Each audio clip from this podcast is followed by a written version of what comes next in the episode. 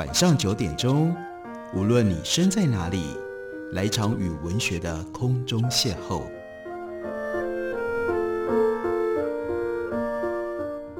杨照谈书，邀您一同遨游文学世界，认识古今中外的经典之作。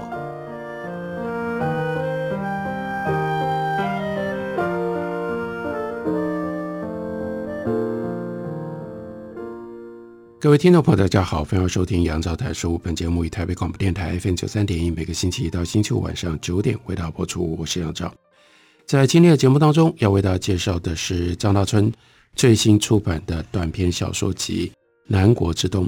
这本来是张大春他的四部连续的短篇小说集作品当中最后一部。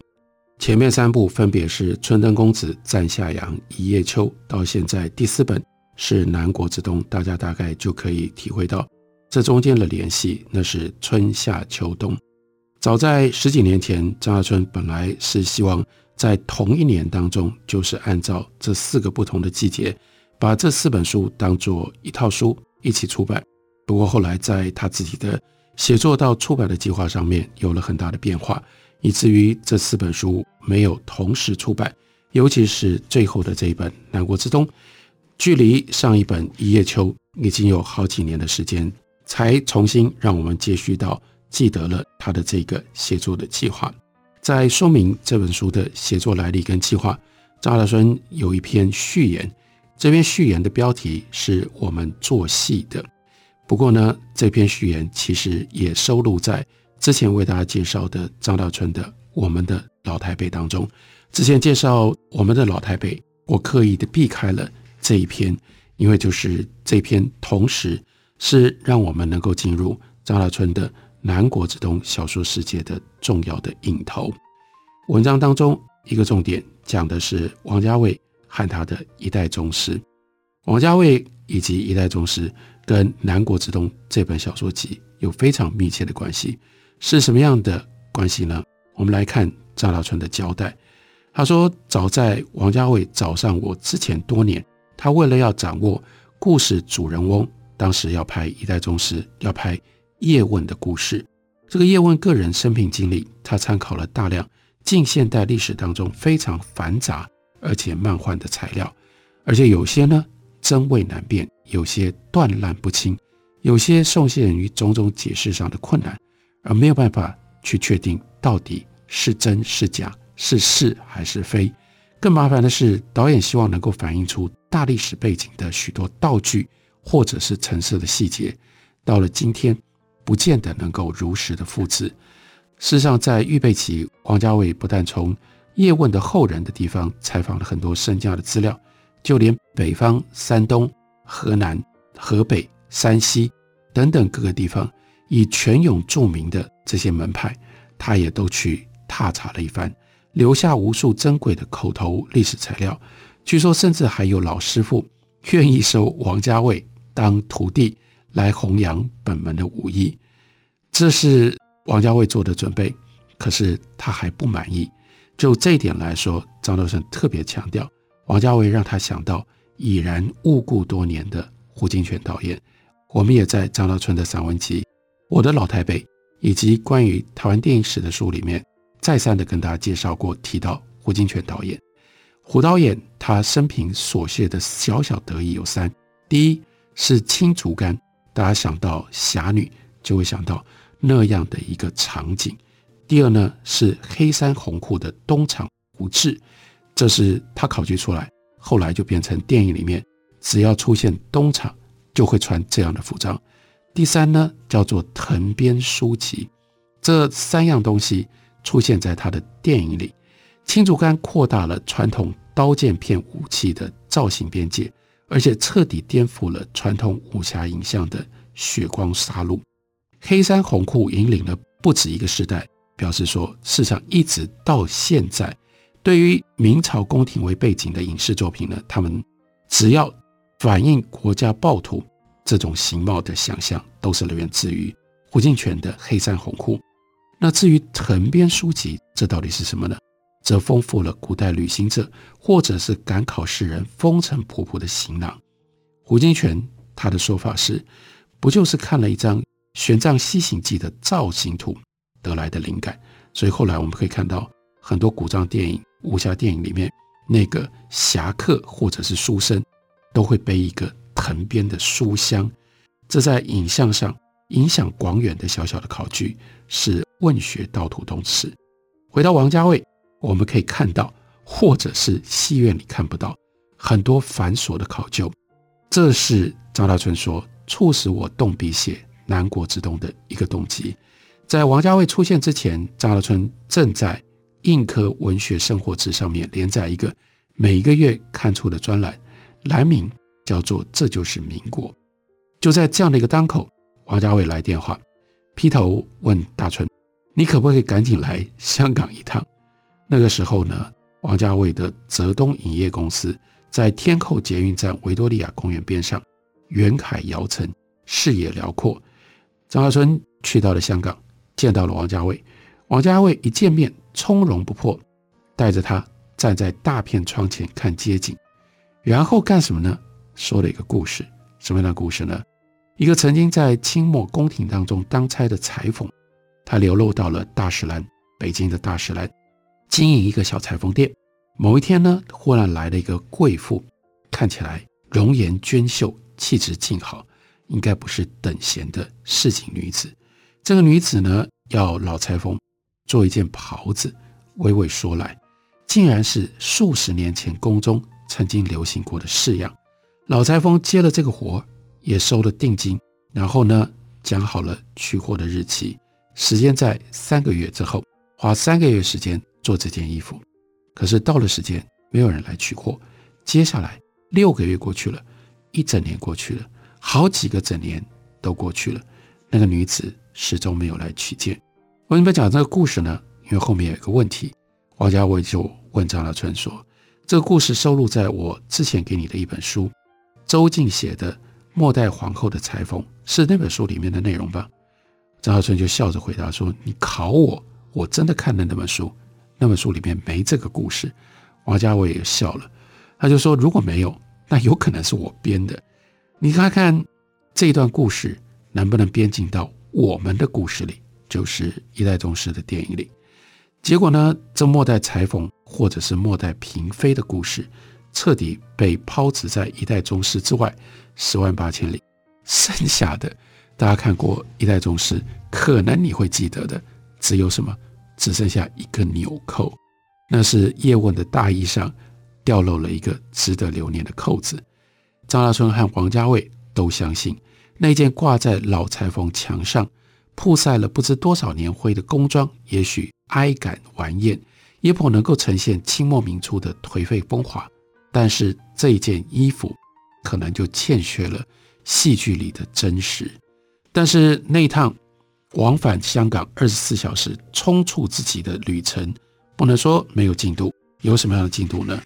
王家卫一脚踢开了，也忘掉了老裁缝之后，就对张大春说：“我知道你也忙，我不想多耽搁你的时间。这样吧，你可不可以就用你的专栏写一篇丁连山跟博物鬼的故事呢？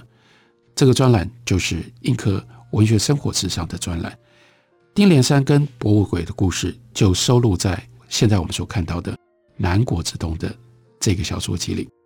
丁连山跟博物鬼的故事，本来大春没有打算要写，他说我讲的我的这就是民国，那是一个讲近代史的专栏。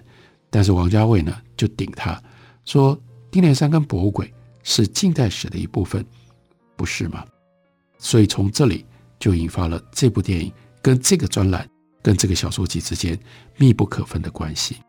张大春继续写着：想当年誉满全球的武打明星李小龙，他回到香港影剧圈发展的时候，带着几分拜码头的礼数，取得当时香港武坛大佬亚某叶问的首肯，认可李小龙少年时代曾经入咏春之门，所以算是一个合格的叫做记名弟子。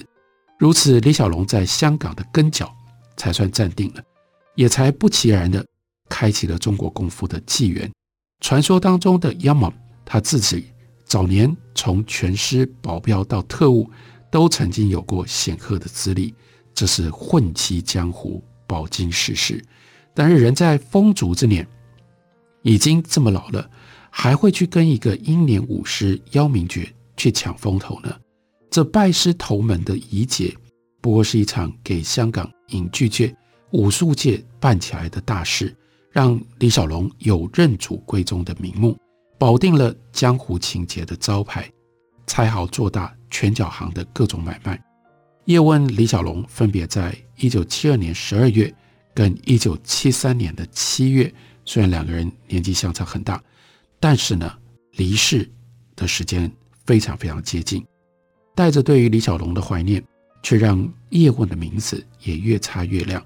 除了王家卫拍了一代宗师之外，其他风闻王家卫要拍摄这个题材的电影公司跟导演，包括甄子丹，也就摩拳擦掌，不遇落人之后，把叶问捧成了一个生前无可道，死后得新生的角色。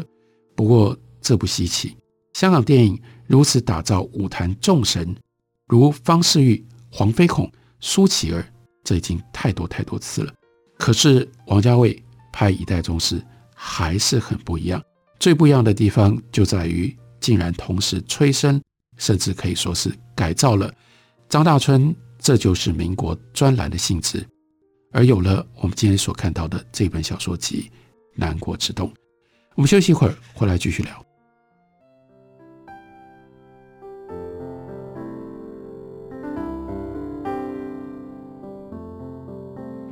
听见台北的声音，拥有颗热情的心，有爱与梦想的电台，台北广播 FM 九三点一。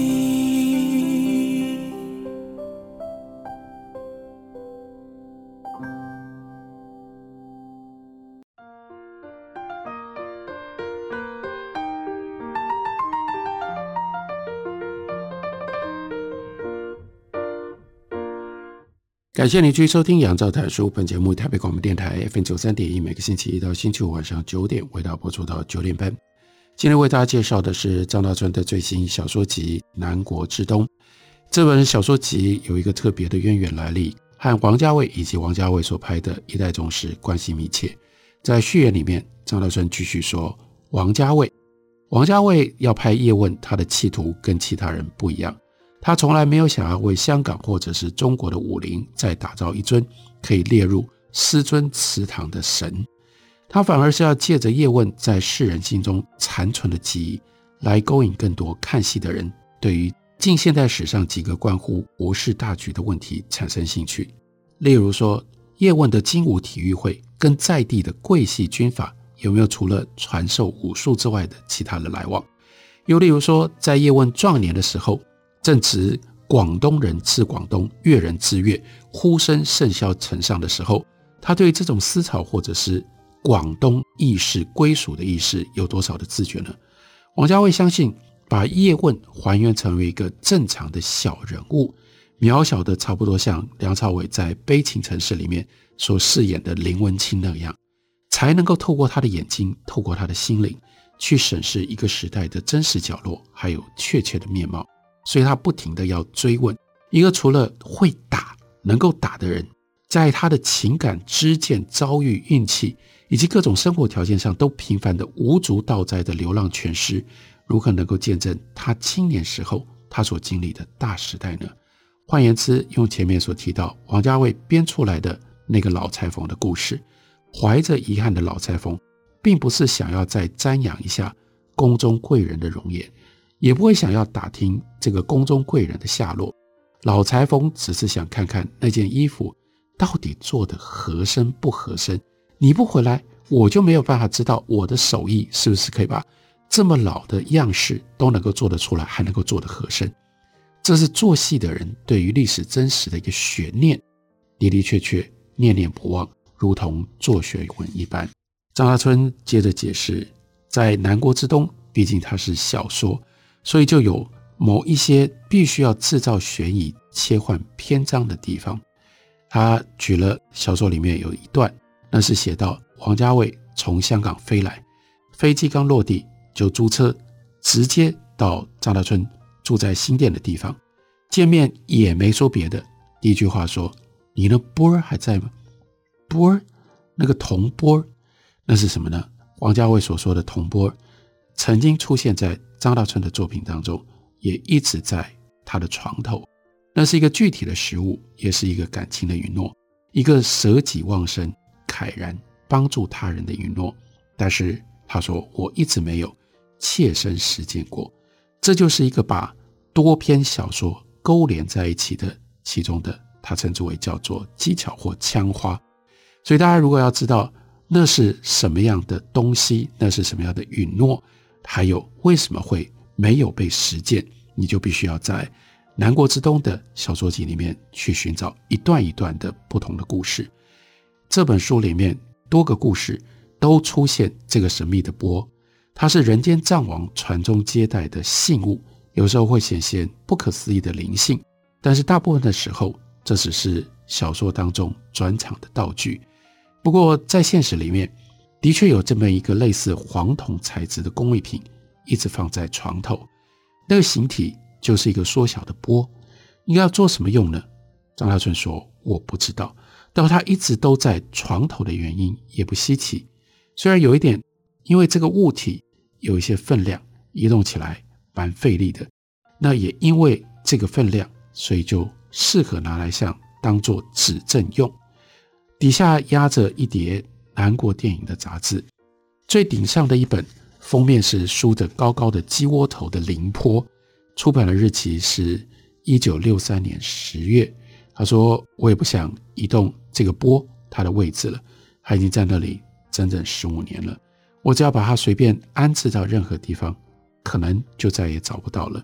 那么，一本五十六年前印行上市的旧杂志，有什么不能丢的呢？因为在那本杂志上存留了张大春非常古老的记忆。当然，这就介于。”序言里面的散文跟小说当中了，也就是虚实当中的一个故事。他说，十五年前迁入新家的那一天，不其然的找到了这本南国电影，历经了多少次的翻览，然后呢，就老是会翻到那两页，还特别明确的说第六十页、第六十一页，那是几张电影《花木兰》的剧照。现在《花木兰》有新的版本的电影了，所以我们来看一下。张大春回忆当中的那个老花木兰，他说看到上面有两张照片，而且有两句图说。上图的图说呢是凌波的花木兰在军帐中怀念着李广将军，下面这照片的图说是精悍的李广来了，花木兰却露出了害羞态度。这两行说明文字是五十多年前非常平常的用语，但现在的读者就不见得知道了。凌波的花木兰意思是。凌波所饰演的花木兰，金汉的李广，那当然就是金汉所饰演的李广。这是从传统戏曲行里借来的说法。那张大春刚开始读这些老杂志，他说他当时才七八岁，他就牢牢不忘，牢牢不忘什么呢？花木兰代父从军，杀敌报国，然后呢，在成就了不世出的功勋之后，她就嫁给了精悍饰演的李广将军呢。原因无他，现实里面这对演员林波跟精悍，包括每一期南国电影在内的报章杂志，随时都在追踪报道的。从花木兰开拍之后，精悍跟林波他们在戏外的感情日益甜蜜美好，没有过了几部戏的功夫，两位金童玉女就真的结为夫妻了。这是让当年的小读者张大春坚信不疑啊。电影不但在向人们传说一些古老的故事，片场里发生的一切也都是这个故事的某一个环节，或者是补充。金汉林坡的美好爱情童话在现实里持续了很久，他们真的是难得可贵的幸福人。然而，当年金童玉女婚后不到三年五载，张大春上了初中，遇到了国文课，他都还记得老师的名字申伯凯先生。突然向全班提问。那花木兰退伍了之后做了些什么呢？那一定是读到了国文课本里面花木兰的故事。这个时候，小张大春毫不思索，举手抢答，提出了他自己以为正确无误的答案，说花木兰嫁给李广将军了。历时，教室里到处窸窸窣窣了一阵，紧跟着申老师呢就把长脸一冷，同学们却好像得到了鼓励的暗号，猛然间爆起了一阵大笑。申老师却不像是说笑话，但显然是说笑话的，在笑声之后才说：“哎呦。”李广得活好几百岁才结婚呢，他还真有精神。我们大家知道，因为花木兰的时代跟汉朝的李广将军这差太远太远了。那个时候的张大春笑不出来，一时之间他甚至想哭，但是呢又慌又急，他就是顶了一句：“金汉是和林颇结了婚，没错啊。”这句话冲口而出的当下，一切都错了。比手背上连挨了几十记重重的巴掌还要痛，连自己都要笑自己呢。前面讲到了丁连山跟博物馆的故事，王家卫想要知道，就问张大春说：“你有故事吗？”张大春的回答是没有。他说：“不过我可以从胡金铨导演跟一个日本朋友叫藤井贤一说起，也可以从袁世凯干了八十三天的皇帝说起，也可以从。”张之洞派遣学生留学日本去学军事的脉络说起，也可以从当年胡金铨想要拍一部可能叫做《南国之冬》，也可能叫做扮皇帝的电影说起。不过这些可能都跟叶问无关。王家卫就说：“没关系啊，你就说吧，说什么都好。”王家卫这样回复。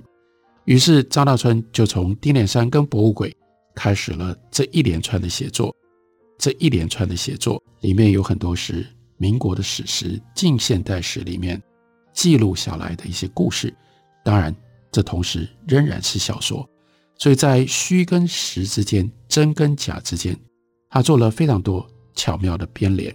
像是《南国之冬》这篇小说，就是从藤井贤一和胡金铨开始写起的。胡金铨是一个确确实实的人，但是藤井贤一是谁？以及藤井贤一跟胡金铨之间的关系，那就相当程度上面，我们不能通通把它视之为是事实了。张大春在这篇小说开头他就说：“在我竟忍不住的创作冲动里，一只缓步在白漆窗棱上拨啄来去的禽鸟，开启了远道专程而来的藤井贤一所交付的任务。看起来像是回忆，回忆什么呢？他说这是。”在我想象当中，胡金铨导演那部始终没有开拍的片子的第一个镜头，第一个镜头就是拍这只禽鸟，而这个始终没有开拍的片子，它的片名一度要叫做《南国之冬》，但是小说讲这部没有开拍的电影，同时小说也就变成了张大春自己完成了的。小说集的书名，书名就是《南国之冬》，这是映科出版公司刚刚出版的张大春最新的小说集，介绍给大家，推荐给大家。感谢你的收听，下个礼拜一同一时间我们再会。